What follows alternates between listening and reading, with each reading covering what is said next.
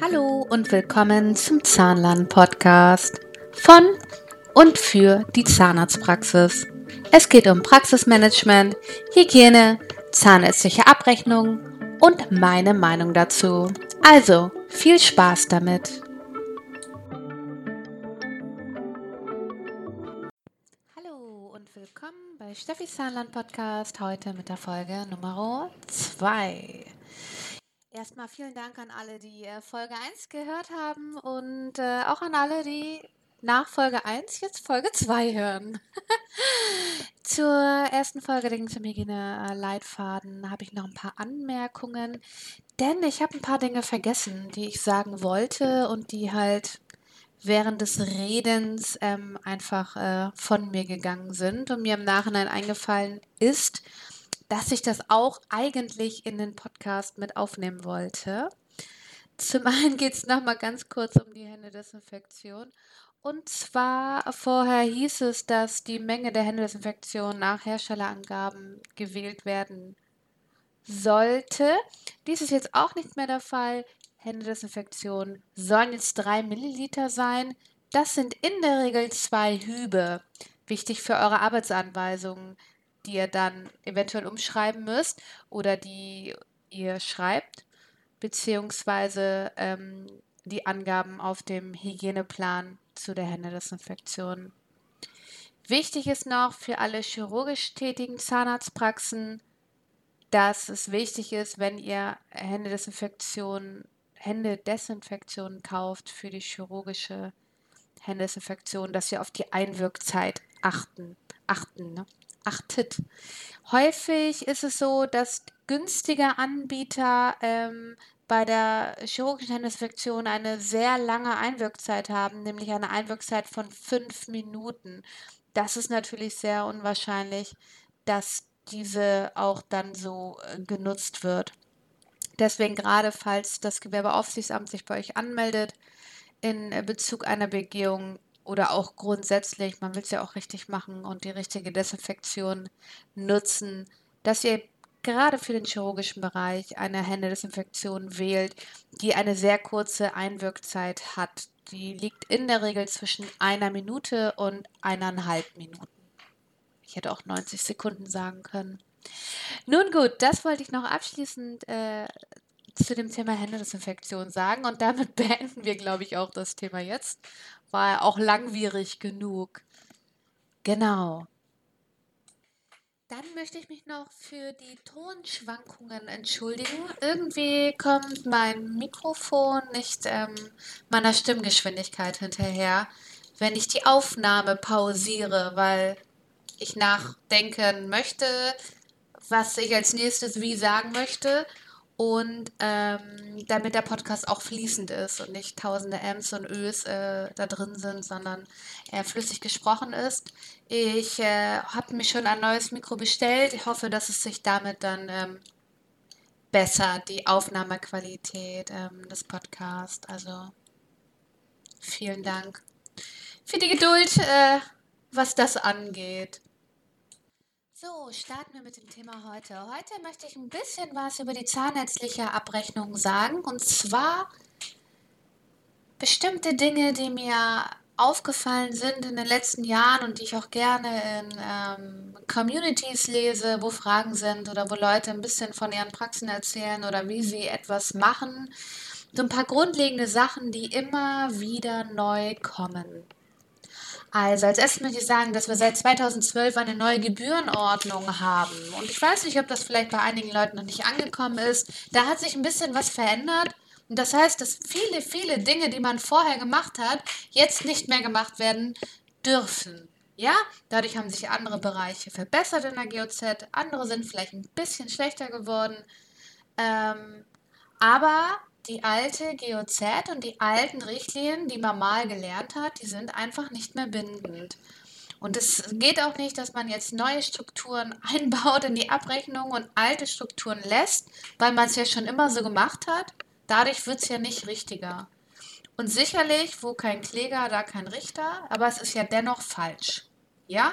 Auch wenn man das jetzt seit 2012 falsch macht und da noch nie einer was gesagt hat, heißt es ja trotzdem nicht, dass es richtig ist. Das äh, sehe und höre ich wirklich sehr, sehr oft. Zum einen, die einfachste Geschichte ist die professionelle Zahnreinigung. Dafür gibt es jetzt eine Gebührenordnung, die 1040. Das ist total egal, wie der Patient versichert ist, ob gar nicht, ob gesetzlich, ob privat, ob mit Zusatzversicherung oder ohne Zusatzversicherung. Ist total egal, ob ihr die Zahnreinigung nach Zeit abrechnet oder bestimmten Stundensatz immer haben wollt oder immer einen bestimmten Betrag haben wollt. Pauschalen sind grundsätzlich nicht erlaubt, würde ich also nicht oder zumindest nicht öffentlich so preisgeben. Ähm, sinnvollsten ist es, manche rechnen es nach Zahn ab, manche rechnen es nach Zeit ab. Ich finde immer den Zeitfaktor am besten, weil es gibt halt jemand, der hat 28 Zähne und hat die perfekte Mundhygiene.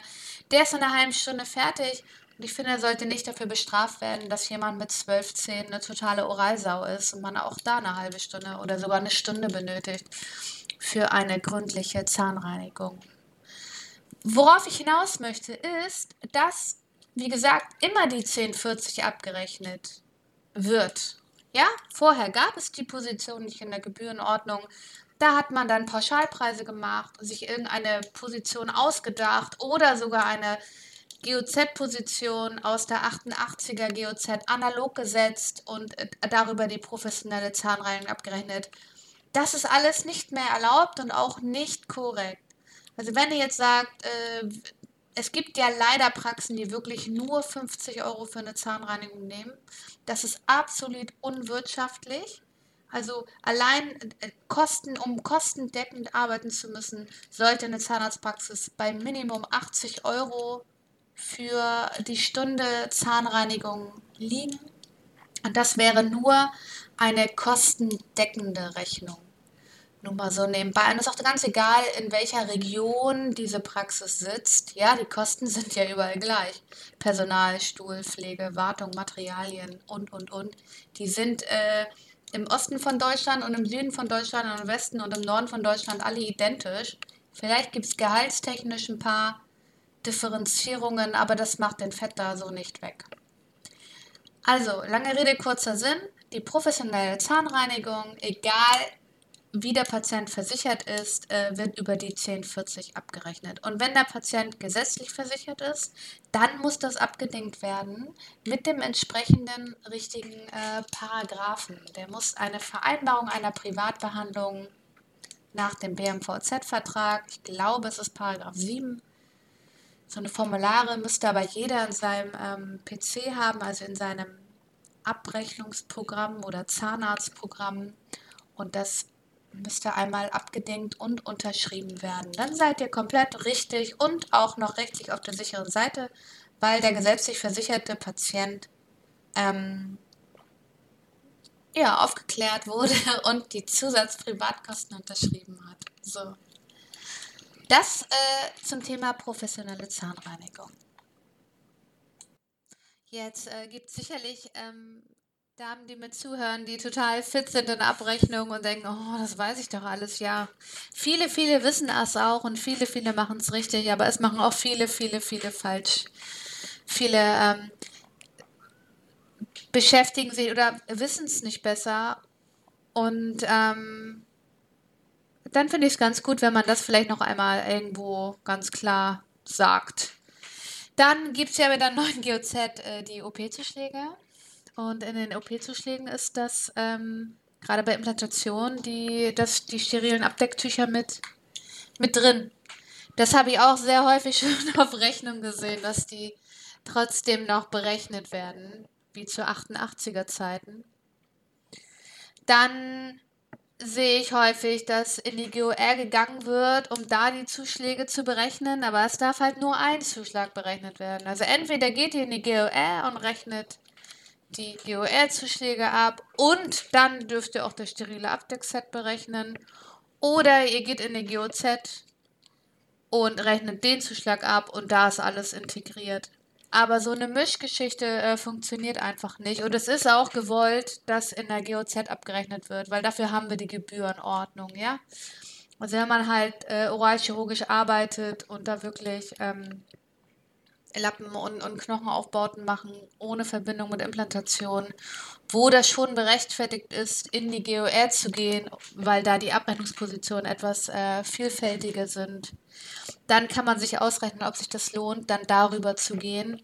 Aber ansonsten für die reine Implantation äh, lohnt sich das nicht, äh, zu überlegen, in die GOR zu gehen und, und über den Zuschlag äh, dann das Material zu berechnen. Dafür ist die, äh, der Zuschlag 0530 einfach viel zu hoch bewertet, dass sich das lohnt, da irgendwie in eine andere Richtung zu gehen.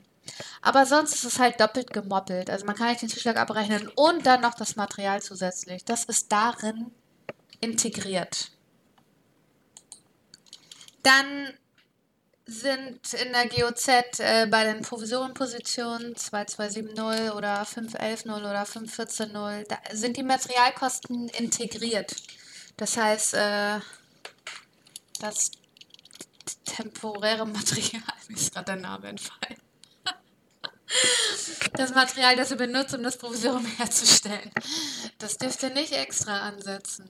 Aber diverse Share-Side-Leistungen, wenn ihr die denn macht. Ne? Manche machen noch einen Lack aufs Provisorium, damit es schön glänzt und so eine Geschichten. Ähm, also wer da wirklich ein bisschen mehr macht als ein simples Provisorium, der, der darf diese Sachen, ne, Chair-Side, neben dem Stuhl, also nichts, was ihr im Mund macht, ähm, durchaus anlegen ähm, in seiner BEB. Das Gute in der neuen BEB ist, dass also eigentlich war es schon immer so, aber dass man nicht unbedingt, äh, man kann sich die Zahl ausdenken. Man muss jetzt hier nicht ähm, gucken, ob es diese Leistung gibt in der BEB. Also die BEB ist wirklich frei ähm, gestaltbar. Dann äh, Analogleistung. Bei Analogleistung äh, sehe ich häufig zwei Dinge. Also entweder man setzt eine Analogposition an für eine Position, die es in der GOZ gibt die einem aber wahrscheinlich zu niedrig honoriert ist, ähm, um dann mehr Honorar rauszubekommen. Das geht natürlich nicht, weil diese Position gibt es ja in der Gebührenordnung. Dann muss man da wirklich mit dem Faktor arbeiten. Und wenn man da ein besonderer Spezialist auf dem Gebiet ist, dann muss man halt über 3,5 gehen, sich das von seinem Privatpatienten oder halt auch von seinem gesetzlich Versicherten äh, den erhöhten Steigerungsfaktor unterschreiben lassen hat den Vorteil, dass man dann auch häufig nicht mehr begründen muss. Ähm, und wenn man halt top ist in dem Bereich und da wirklich äh, äh, ein Unikat ist auf seinem Gebiet und diese Sache besonders gut macht, ähm, dann muss man das halt kommunizieren seinem Patienten gegenüber, dass er da halt, auch wenn er privat versichert ist, ähm, dass er da halt die Differenz zum 3,5 oder sogar vielleicht zum 2,3-fachen Faktor ähm, selber tragen muss. Ist alles eine äh, reine Sache der Kommunikation. Oder, oder man setzt eine Position analog, die nicht in der Gebührenordnung ist, wählt sich dann eine Gebührenordnung aus, nimmt aber dann Betrag, den man sich auch wünscht. Das geht auch nicht. Also man muss alles, wenn man etwas analog setzt, muss das identisch der Gebührenposition sein, die man nimmt. Also der gleiche Punktwert, der gleiche Faktor, der gleiche Betrag. Also die, die Gebührenpositionen müssen identisch sein, nur dass halt dann A hinter, hinter ist und sie anders heißt. Aber der Betrag und so muss, muss gleich sein. Und wenn man eine Position analog nimmt, dann muss man sich wirklich überlegen, was für ein Honorar möchte ich haben. Ähm, möglichst auch mit Materialkosten, es sei denn, die Materialkosten übersteigern stark äh, die Gebühr. Und ähm, aber wenn es möglich ist, sollte das Material integriert sein in der Look-Position und natürlich auch möglichst so setzen, dass die nicht grundsätzlich auf 3,5 geht. Also am besten ist eine Analogposition so zu setzen, dass sie im 2,3-fachen Faktor dem Betrag hergibt, den man haben möchte, wenn möglich inklusive der, der entsprechenden Materialkosten.